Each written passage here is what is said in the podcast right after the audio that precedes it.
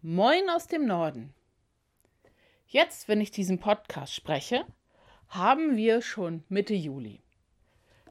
Der Podcast läuft seit Mai und wir haben schon so einige Themen, ich will nicht sagen besprochen, ich würde eher sagen angerissen. Denn in den höchstens zehn Minuten, die ich anpeile, kann man kein Thema grundlegend und erschöpfend besprechen. Tiefer gehen kann man immer. Ich hätt's fast vergessen, ist ein Demenz-Podcast, der dienstags und donnerstags on air geht.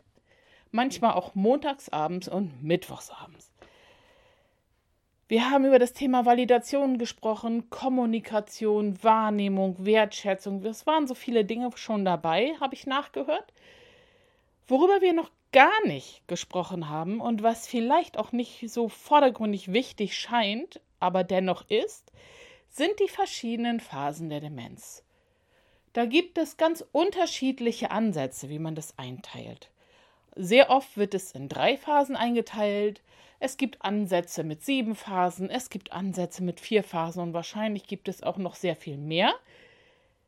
Das finde ich tatsächlich nicht so entscheidend, welchen man da nimmt, denn der Gedanke dahinter ist immer der gleiche und meiner Meinung nach auch ein sehr wichtiger unterschiedliche Phasen im Leben eines Menschen brauchen andere unterschiedliche Handlungsweisen, Aufmerksamkeiten, ja, Hilfen. Das ist sehr unterschiedlich.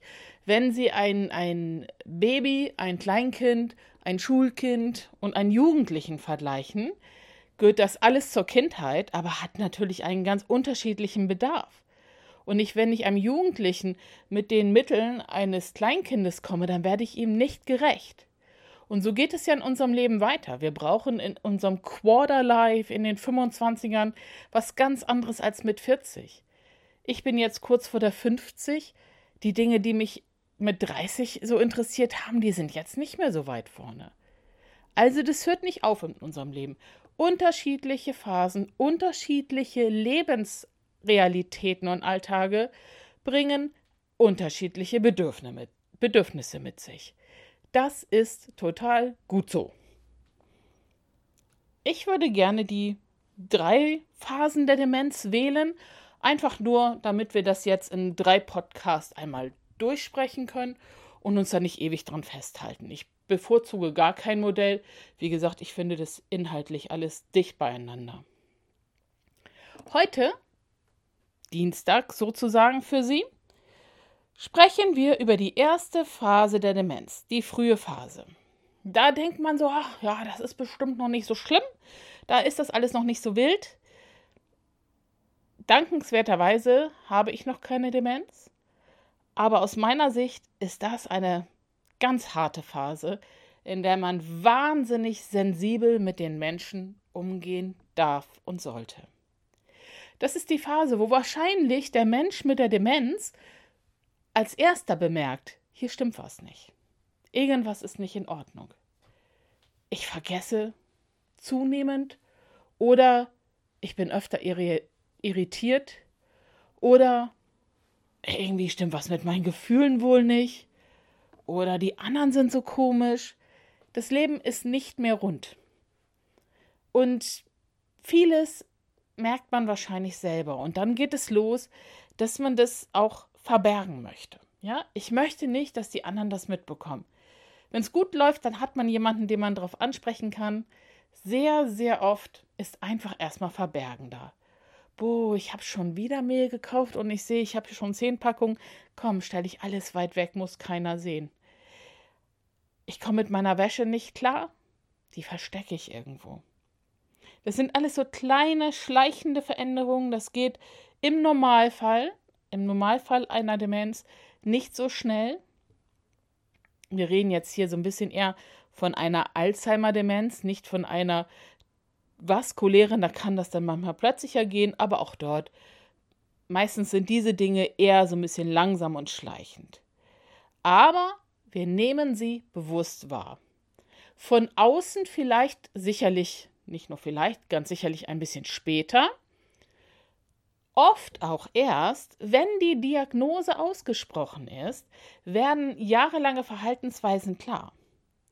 Denn diese Verhaltensweisen, die richten sich auch oft so im emotionalen Bereich, wo man erstmal als Gegenüber das alles sehr persönlich nimmt. Also nun merke ich als Beispiel, ich merke jetzt an mir, hier stimmt irgendetwas nicht. Ich vergesse zunehmend. Ich merke auch, ich komme eigentlich in meinem Alltag nicht klar. Ich kaufe komisch ein. Ich ähm, bin oft so ein bisschen überfordert. Was wollen die Leute eigentlich alle von mir? Und ich empfinde viel Stress. Da merke ich, mh, hm, hier stimmt was nicht. Das macht mir selbstverständlich Angst. Das geht mir vielleicht auch auf den Keks und ich werde sauer. Das ist etwas, was mich sehr dämmen kann, was mich auch Richtung Depressionen bringen kann. Und ich möchte das oft nicht wahrhaben und versuche es zu vertuschen und zu verleumden. Vor allen Dingen möchte ich eigentlich natürlich nicht, dass meine Freunde und meine Familie und all die Leute das merken. Also mache ich nicht mehr alles mit, oder? Wenn mich das ein bisschen überfordert da mit dem Kegelverein oder dem Skatclub, wenn ich nicht mehr so mitzählen kann wie früher und die ersten Sprüche kassiert habe, boah, was ist mit dir denn los? Dann habe ich da einfach keine Lust mehr zu. Ja? Dann hat das nichts mit mir zu tun, ich habe einfach keine Lust mehr dazu. Und ich werde sozial dann auch so ein bisschen ungerecht. Denn es verliert sich so ein bisschen die Affektkontrolle. Also ich rea reagiere vielleicht schneller, ungezügelter und auch manchmal unangemessen. Nicht nur manchmal vielleicht. So, nun bin ich die Tochter gegenüber.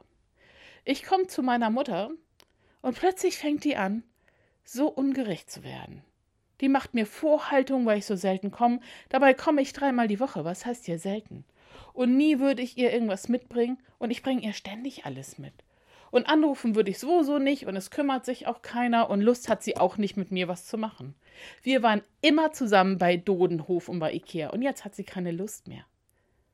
Und die Enkelkinder, die will sie auch nicht da haben.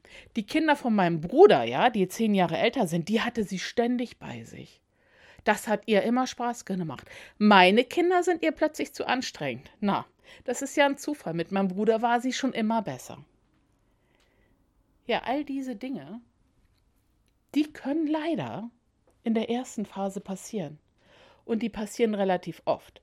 Sie können das jetzt übertragen. Das war jetzt ein bisschen überzogenes Beispiel. Aber ich möchte Ihnen damit sagen, die erste Phase ist eine hochsensible Phase. Der Mensch ist angegriffen, fühlt sich angegriffen und möchte das von sich weghalten. Und das sind Menschen, die beschuldigen oft. Die sind oft ungerecht. Die ziehen sich zurück, die verlassen soziale Kontakte. Die schotten sich vielleicht ab oder sie sind so unfreundlich, dass die anderen sich abschotten. Das alles passiert wahnsinnig oft, bevor irgendjemand das Wort Demenz überhaupt in den Mund genommen hat. Sobald man diese Diagnose hat, kann man da nämlich genau gegensteuern. Dann wissen die anderen vielleicht, der meint mich nicht und wir machen ihm Mut und dann muss man nicht mehr verbergen und dann kann man mit den Schwächen offensiv umgehen. So wie jeder in seiner Krankheit, seiner Einschränkung mit seinen Schwächen offensiv umgehen kann, kann man dann auch damit umgehen. Deswegen, wenn Sie betroffen sind, in welcher Art auch immer, scheuen Sie sich bitte nicht, so schnell wie möglich einen Arzt aufzusuchen. Der Weg ist für gewöhnlich über den Hausarzt, der ein paar erste Tests macht, aber ich möchte Ihnen von Herzen, von Herzen sagen, Bitte gehen Sie zu einem Facharzt, denn das macht einen großen Unterschied. Ein Hausarzt kann nur einen Verdacht aussprechen, kein Hausarzt kann das diagnostizieren. Da gibt es sehr viele Tests und Ausschlusskriterien, da haben wir auch schon mal drüber gesprochen, denn nicht alles, was nach Demenz aussieht, muss eine Demenz sein. Das kann auch etwas sein, was man sehr leicht beheben kann. Aber holen Sie sich so früh wie möglich Hilfe und dann verbergen Sie sich nicht ob Sie nun Betroffener sind, Angehöriger, Freund, Nachbar, verbergen Sie sich nicht. Das ist keine Schande. Und je offener wir damit umgehen, desto mehr können alle Menschen auch unterstützen und wir lernen voneinander. Das ist wie im richtigen Leben. Wissen Sie, ich finde, man muss nicht immer unauffällig sein. Das ist überhaupt nicht nötig. Wie wäre denn das Leben? Also, der Mensch in der ersten Phase der Demenz, der ist hochsensibel, der ist stark angegriffen, der ist in seinem ganzen Leben bedroht im wahrsten Sinne des Wortes. Sein ganzes Leben scheint plötzlich kaputt zu gehen und in sich zu zerfallen. Wenn Sie sowas merken, dass Menschen sich so verändern, ziehen Sie sich nicht zurück. Bleiben Sie bei ihnen und versuchen Sie, dass man zu einem gemeinsamen Schritt zum Arzt kommt und dann Hilfe empfängt. Es gibt ganz viele Adressen, an die man sich wenden kann. Die Alzheimer Gesellschaft, der Pflegestützpunkt. Wenn Sie noch Fragen haben zu diesem Thema, schreiben Sie mir, rufen Sie mich an. Meine Daten sind in den Shownotes. Sie können auch gern auf meiner Website www.ichhetzfastvergessen.de, alles in einem Wort, nachgucken. Oder auf Facebook finden Sie mich auch. Bis dahin bleiben Sie gesegnet. Alles Gute, Ihre Andrea.